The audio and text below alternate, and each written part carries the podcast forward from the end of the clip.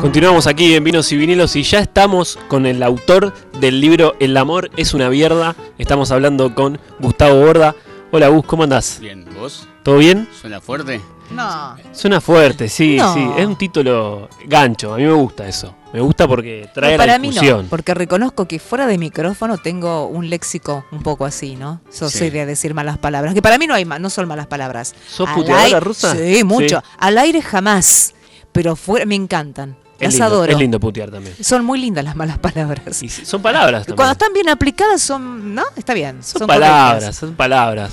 En realidad la, un poco la intención del título es como una afirmación, pero también es una provocación, digamos. Es como provocar en el otro que te despierta eso. Es que lo lograste con el título, sí. Entonces surge de ahí.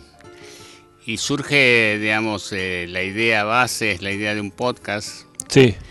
Que, que refleja un poco el espíritu de lo que es el libro, digamos, en, en algún sentido, porque son distintos formatos, digamos, el formato, ni siquiera el formato podcast es igual al formato radio. Son distintos. Tiene claro. otra. Son sonoros, pero son distintos formatos. Sí, tiene otro metier, yo vengo de la radio, hice mucha radio. Le contamos a la gente que estamos hablando con Gustavo Borda, el autor del libro El amor es una mierda, que además de escritor también eh, hace Yo, radio, hace una- podcast. Un paréntesis, yo Dale. no me defino como escritor. Muy me, bien. Me, me parece como una falta de respeto a los escritores, me defino como escribidor. Escribidor, Claro, me parece un poco más... más humilde. Claro, porque digo escritor, Borges, Cortázar, no, por- Claro. perdón.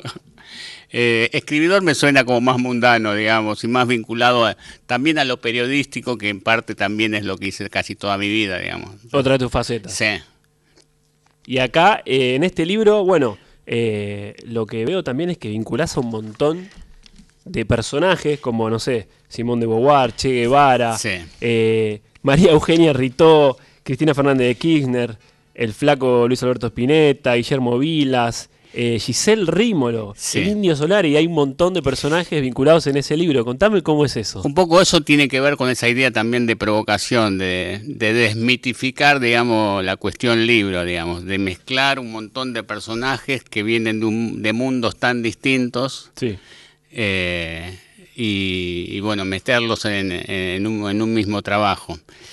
En- eh, que en realidad son, el, el amor es una mierda, son historias reales, tiene un subtítulo que dice historias de amor, de locura y de suerte, parafraseando un poco eh, eh, un título famoso, digamos, ahora se me borró el escritor misionero. eh, a va a Sí, venir. Eh, parafraseando un poco eso, digamos. Son historias reales y no. Sí.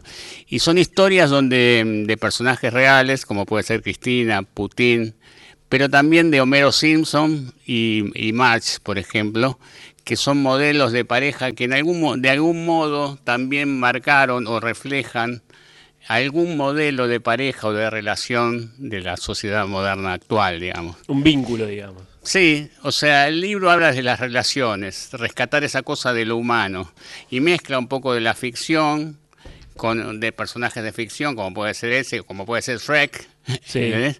Eh, también con Bukowski, con la historia de amor de Bukowski, con de Simón de Beauvoir.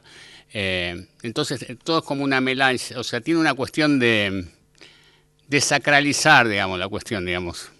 Bajarlo a tierra, Sí. digamos, ¿no?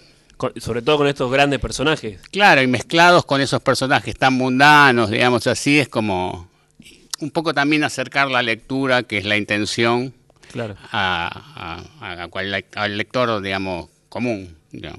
Desintelectualizar, digamos.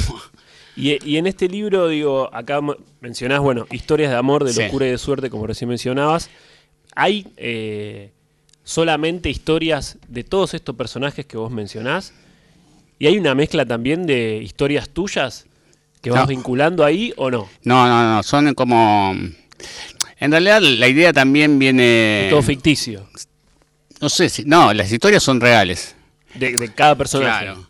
Eh, la historia, la- también la, la, la idea del libro viene de esta cuestión de hoy que está, valga la redundancia, está cuestionada la idea del amor, de las relaciones, Sí. de los modelos. De de cómo deben ser. de los modelos de cómo deben ser.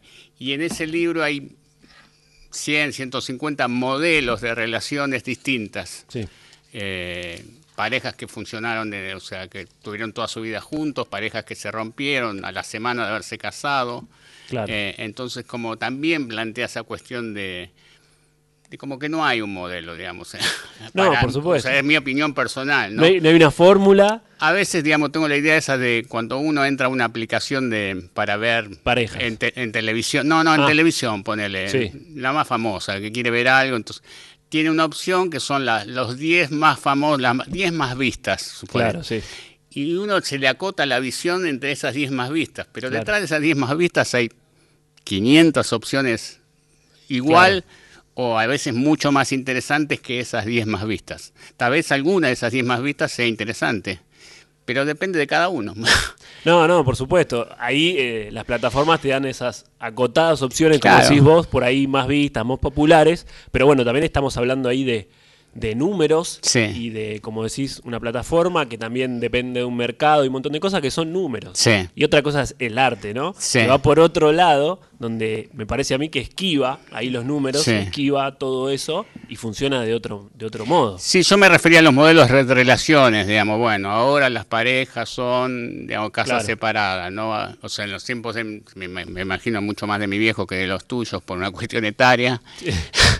Eh, tu- mis viejos se casaban a los, antes de los 20, tenían hijos de esa, edad, y eso era común. Claro. Eh, después eso no fue común, digamos. Dejó de ser común. Otros modelos de Claro. relaciones, digamos, la, la sociedad avanzó culturalmente para un lado, digamos. Eh, ¿Y, y crees que se van descubriendo nuevos modelos de, de, de- de amor o siempre son los mismos y nada más que los vamos descubriendo nosotros y los vamos informando más tarde? No, yo creo particularmente yo creo en el amor. Creo Sí. que el amor es el, el- el motor de todo. Eh, como dice el indio, si no hay amor que no haya nada, Claro. digamos, ¿entendés?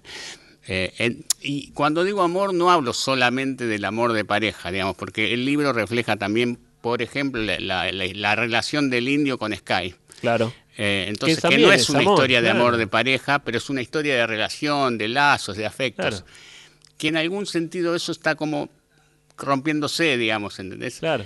Eh, no hace mucho eh, escuchaba creo que a Cristina que decía de esto de la deshumanización un poco de la sociedad, digamos, de los vínculos y de todas estas cuestiones. Entonces me parece interesante también aportar de ese lado, digamos, de, no solamente del amor de, de pareja y de estas cuestiones, sino de las relaciones de amistad, digamos, relaciones de los vínculos como este puede ser este de del indio con Sky, musicales, Claro. Sí, digamos. Sí, de, de la amistad que uno De los tiene- afectos, digamos, tiene sí. amor hacia ese amigo, claro. como en este caso el indio de Sky, y me imagino que habrá pasado millones de veces, donde parte de primero de la amistad y después termina siendo otra cosa, que también es recontra válido.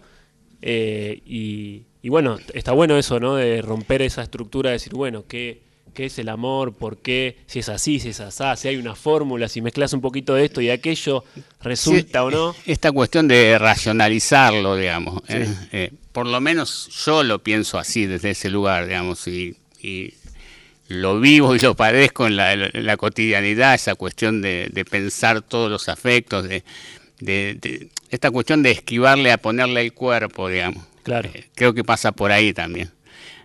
Bueno, el programa eh, se llama Vinos y Vinilos y lo que hacemos Sí. un poco es buscar ese maridaje perfecto entre el vino y, eh, y la música en formato vinilo. Sí. Así que lo primero que te voy a preguntar es, ¿con qué podemos maridar este libro?